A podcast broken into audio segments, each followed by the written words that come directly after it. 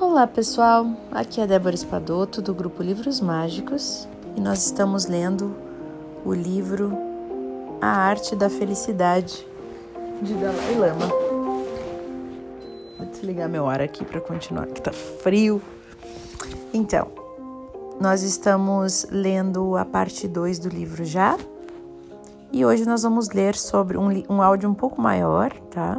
Vão ser algumas páginas e vai ser uma expansão da nossa definição de intimidade.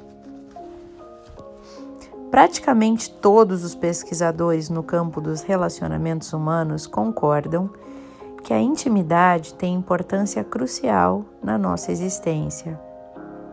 O influente psicanalista budista John Bowlby, Bowlby escreveu que ligações íntimas com os outros seres humanos são o eixo em torno do qual gira a vida de uma pessoa.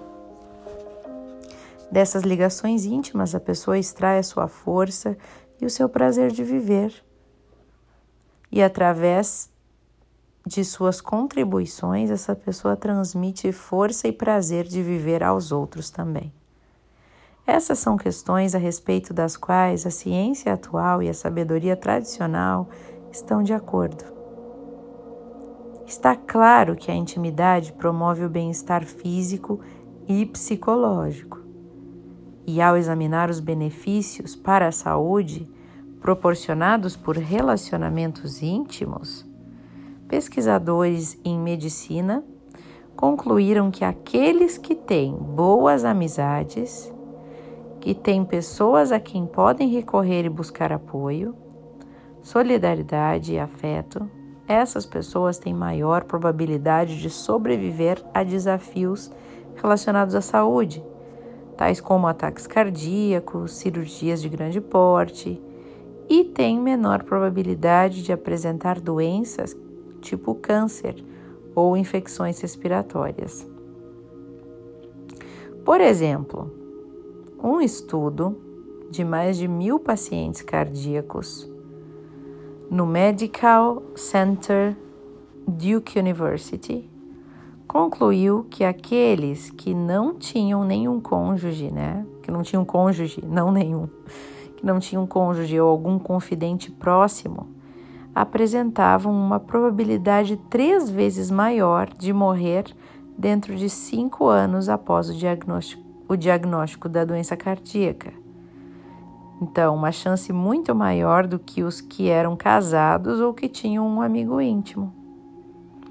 Outro estudo com milhares de moradores de Alameda County, na Califórnia, ao longo de um período de nove anos, durou esse estudo, revelou que aqueles, aquelas pessoas que tinham maior apoio social e relacionamentos íntimos, apresentavam menores índices gerais de mortalidade e menor incidência de câncer.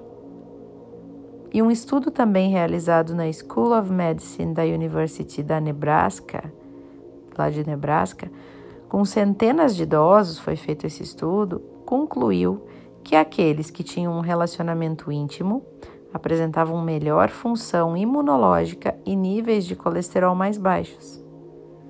E ao longo dos últimos anos, houve pelo menos uma meia dúzia de pesquisas de grande alcance, conduzidas por diferentes pesquisadores que examinaram a relação entre a intimidade e a saúde. Depois de, de entrevistarem milhares de pessoas, os diversos pesquisadores parecem todos ter chegado à mesma conclusão. Relacionamentos íntimos são, de fato, benéficos à nossa saúde. A intimidade é igualmente importante para a manutenção da boa saúde emocional. O psicanalista e filósofo social Heinrich Fromm afirmou que o medo mais básico da humanidade é a ameaça de ser isolado de outros seres humanos.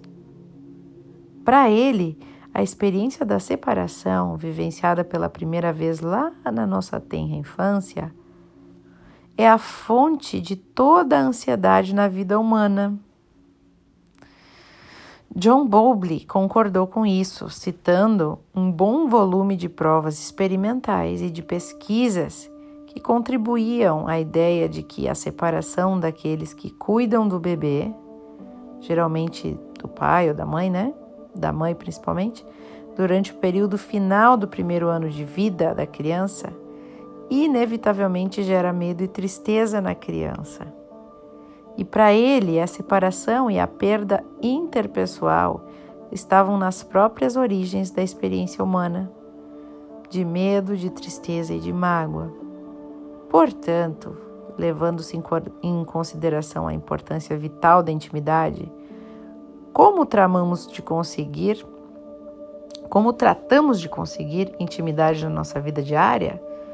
Você, você tem vários relacionamentos com intimidade? De acordo com o enfoque do Dalai Lama, delineado na última subdivisão, seria razoável começar com o aprendizado, com a compreensão do que é a intimidade, com a busca de uma definição e de um modelo prático de intimidade. No entanto, quando nos voltamos para a ciência à procura de uma resposta, nós temos a impressão de que, apesar do acordo universal entre os pesquisadores em relação à importância da intimidade, é nesse ponto que termina a harmonia entre eles. Talvez a característica mais surpreendente do exame mais superficial de vários estudos sobre a intimidade seja a ampla diversidade de definições e de teorias sobre exatamente o que, que é essa tal intimidade. Né? Na extremidade mais concreta da escala está o autor Desmond Morris, que escreve sobre intimidade a partir da perspectiva de um zoólogo com formação em etologia. No seu livro Intimate Behavior, que é comportamento íntimo, né? Morris define a intimidade sendo o seguinte: ser íntimo significa estar próximo. Ao meu ver, o ato da intimidade ocorre sempre que dois indivíduos entram em contato físico.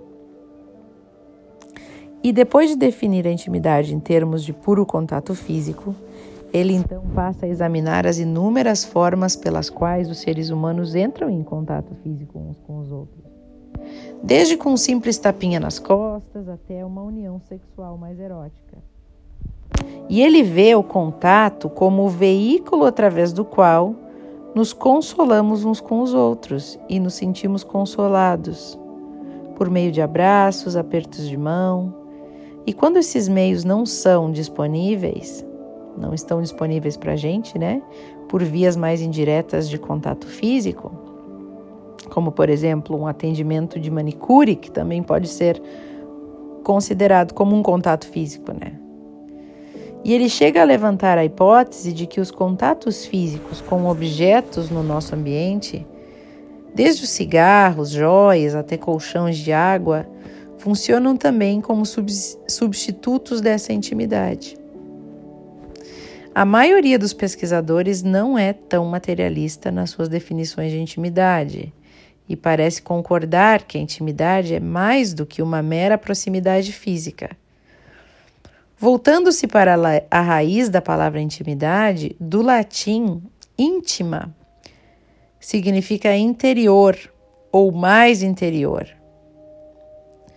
Então, íntima é com enorme, enorme frequência que eles aceitam uma definição mais ampla, como por exemplo a oferecida pelo Dr. Dan McAdams, autor de diversos livros sobre o tema da intimidade.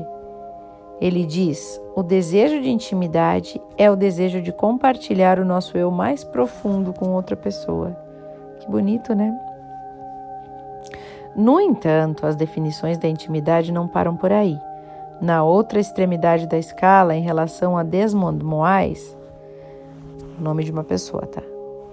Há especialistas como, por exemplo, a dupla de psiquiatras Dr. Thomas Patrick e Dr. Patrick e Dr. Patrick Thomas, os dois com o mesmo sobrenome, que é Maloney, que são pai e filho. E no livro deles, The Art of Intimacy, que é a arte da intimidade, eles definem a intimidade como a experiência da capacidade de se conectar. O seu entendimento da intimidade começa com um exame meticuloso da nossa capacidade de se conectar com outras pessoas. Mas os autores não limitam seu conceito de intimidade a relacionamentos humanos apenas. A definição deles é tão ampla, na realidade, que inclui nossos relacionamentos com objetos inanimados, árvores, estrelas e até mesmo o espaço. Conceitos da forma ideal de intimidade também variam pelo mundo afora e ao longo da história. A noção mais romântica daquela pessoa especial com quem temos um apaixonado relacionamento íntimo é um produto da nossa era e da nossa cultura. Esse modelo de intimidade não tem aceitação universal em todas as culturas, você sabia? Os japoneses, por exemplo, permanecem, desculpa, parecem confiar mais nas amizades para a obtenção da intimidade, ao passo que os americanos parecem procurá-la em relacionamentos românticos com um namorado, com uma namorada, com um cônjuge. Ao salientar esse ponto, alguns pesquisadores sugeriram que os asiáticos que costumam concentrar menos atenção em sentimentos pessoais, como paixão, e por isso se interessam mais pelos aspectos práticos de ligações sociais, então parecem estar menos vulneráveis ao tipo de decepção que leva à desintegração dos relacionamentos. É interessante isso realmente. Eu moro aqui na Ásia e eu vejo a gente não pode julgar, né? Não deveria, mas a gente eu vejo que eles não são tão amorosos, tão conectados quanto a gente, pelo menos é o que parece, né? Que o casamento é mais uma formalidade social e não tanto a partir de um grande sentimento, né? Uma conexão com outro alguém, não. É mais para casar e ter filho e ajudar e construir alguma coisa junto, assim, né? Continuando. Além das variantes entre uma cultura e outra, os conceitos de intimidade também sofreram mudanças drásticas ao longo do tempo.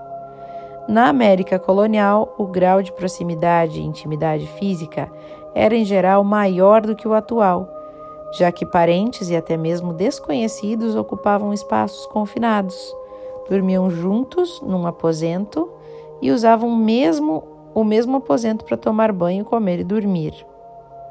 Mesmo assim, o nível costumeiro de comunicação entre cônjuges era bastante formal e, em comparação com os padrões da atualidade, não sendo muito diferentes do modo de comunicação entre vizinhos ou conhecidos, bem distante no caso. Somente um século mais tarde, o amor e o casamento se tornaram altamente romantizados. E a revelação íntima do próprio se passou a ser um ingrediente pressuposto em qualquer parceria amorosa. Né? A intimidade passou a, ser algo necessário, então. Ideias sobre o que é considerado comportamento íntimo e pessoal também mudaram ao longo do tempo. Na Alemanha, no século XVI, por exemplo, esperava-se que o marido e a mulher recém-casados consumassem o matrimônio numa cama carregada por testemunhas que legitimariam o casamento. Também mudou a forma como as pessoas exprimem as suas emoções.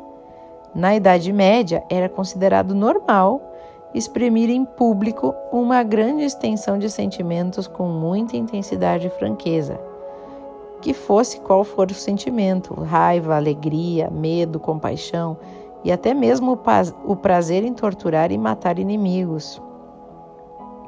Exprimiam-se excessos de riso histérico, de pranto desconsolado, de fúria violenta, muito mais do que seria aceito hoje na nossa sociedade. Porém, a banalização da expressão e de emoções e de sentimentos naquela sociedade excluía o conceito da intimidade emocional. Se o que se deve fazer é expor todas as emoções de medo, aberto e indiscriminado, acabam não restando sentimentos pessoais a expressar para algumas pessoas especiais, certo? Então, não se conectava assim com uma pessoa só. Naturalmente, as nações que que ternos, as nações que temos como líquidas e certas a respeito da intimidade não são universais. As noções, desculpa então, vou repetir: naturalmente, as noções que temos como líquidas e certas a respeito da intimidade não são universais. Elas mudam com o passar do tempo e costumam ser moldadas pelas condições econômicas, sociais e culturais. E é fácil ficar confuso diante da variedade das definições contemporâneas da intimidade no Ocidente, com manifestações que vão desde um corte de cabelo ao nosso relacionamento com as luas de Netuno. E onde que isso nos deixa e onde isso nos deixa no nosso esforço de entender o que, que é intimidade? Creio que a implicação é clara. Existe uma incrível diversidade entre as vidas humanas, variações infinitas entre as pessoas com relação a como vivenciam uma sensação de proximidade. Cada um sente de um jeito. Essa percepção por si já nos oferece uma grande oportunidade. Ela quer dizer que neste exato momento temos amplos mananciais de intimidade à nossa disposição. A intimidade está por toda a parte. Atualmente, muitos de nós vivem oprimidos pela sensação de que falta algo na nossa vida sofrendo intensamente por uma falta de intimidade. E isso ocorre especialmente quando atravessamos os inevitáveis períodos na nossa vida em que não estamos envolvidos num relacionamento romântico ou em que a paixão se esvai de um relacionamento. Existe na nossa cultura uma ideia muito difundida de que se consegue alcançar melhor a intimidade profunda dentro do contexto de um relacionamento romântico apaixonado. Com aquela pessoa extraordinária que distinguimos de todas as outras. E esse ponto de vista pode nos limitar ao extremo, isolando-nos de outras fontes de intimidade em potencial e pode ser a causa de muita aflição e infelicidade quando essa pessoa extraordinária não está mais à disposição. Está, porém, ao nosso alcance o meio de evitar isso. É preciso apenas ter coragem de expandir o nosso conceito de intimidade de de modo a incluir todas as outras formas que nos cercam na vida diária. Com a amplificação da nossa definição de intimidade, nós nos abrimos para descobrir muitos modos novos e igualmente satisfatórios de conexão com os outros. E isso nos traz de volta à minha conversa inicial com Dalai Lama sobre a solidão. Conversa inspirada por uma leitura casual da sessão de correio sentimental de um jornal lá da região. Fico a me perguntar no exato momento em que aquelas pessoas estavam redigindo seus anúncios, lutando para encontrar as palavras exatas que trariam o um romance para suas vidas e acabariam com a solidão, quantas dessas pessoas já estavam cercadas de amigos, parentes ou conhecidos? Relacionamentos que poderiam facilmente ser cultivados e resultar em ligações íntimas genuínas e profundamente satisfatórias? Será que não? Muitas, acredito que muitas possibilidades estariam lá, imagino eu. Se o que procuramos na vida é felicidade, e se a intimidade é um importante ingrediente de uma vida feliz, então, sem dúvida, faz sentido conduzir a nossa vida com base num modelo de intimidade que inclua tantas formas de ligação com os outros quantas forem possíveis. O modelo de intimidade do Dalai Lama baseia-se numa disposição a nos abrirmos para muitos outros, parentes, amigos e até mesmo desconhecidos, formando laços profundos e autênticos, baseados na nossa humanidade comum. Então, esse pessoal foi o final do capítulo 5, com essa pesquisa toda sobre intimidade. Como ele falou, acho que o que mais toca para mim é que cada um sente de um jeito né, a intimidade. E para você? A pergunta é: para você, o que, que é intimidade? E o que, que ela faz de diferente na tua vida? Né? O que, que ela traz para tua vida, essa intimidade? Às vezes a gente briga em casa, né? Porque a gente está bem distante. Quando a gente começa a gritar, falar alto, né? Com o outro, assim, falar meio ríspido e falar bem alto, é porque a gente está distante, né? Quando a gente está próximo de coração, a gente fala baixinho. Não precisa gritar, né? Pessoal, eu desejo a vocês boas reflexões e até o nosso próximo áudio.